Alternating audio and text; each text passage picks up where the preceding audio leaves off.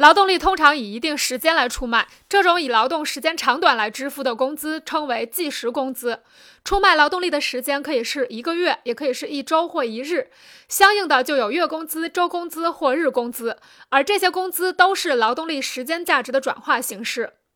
工人通过一日劳动、一周劳动所得到的货币额，形成按价值计算的工资额。但是，由于工作日的长短不同，即工人每天所提供的劳动量不同，因此，同样的日工资、周工资可以有不同的劳动价格。也就是说，可以对同量的劳动支付不同的货币额。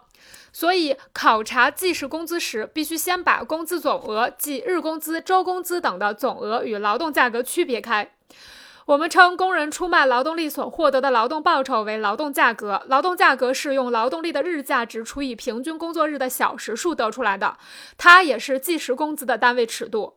要考察资本家如何利用计时工资剥削工人，必须把工资总额、劳动价格和工作日长度结合起来。而三者的关系又分为以下几种情况：一，在劳动价格下降的情况下，日工资、周工资仍然保持不变。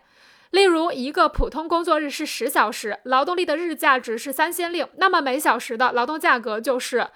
三又五分之三便士。如果把工作日延长到十二小时，每小时的劳动价格就降到三便士；如果延长到十五小时，每小时的劳动价格就降到二又五分之二便士。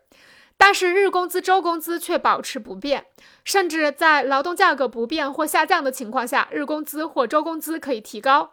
例如，一个工作日是十小时，劳动力的日价值是三先令，那么每小时的劳动价格就是三又五分之三便士。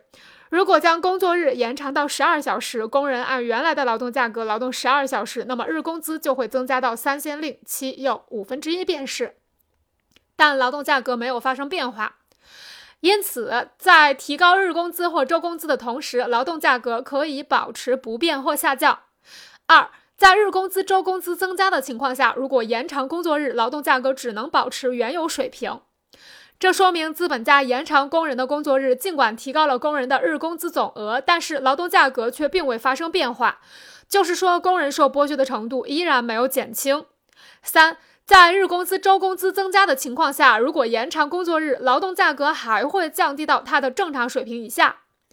这说明资本家延长工人的工作日有一个界限，如果超过这这个界限，即使提高工人的日工资，劳动价格也会不升，反而会下降。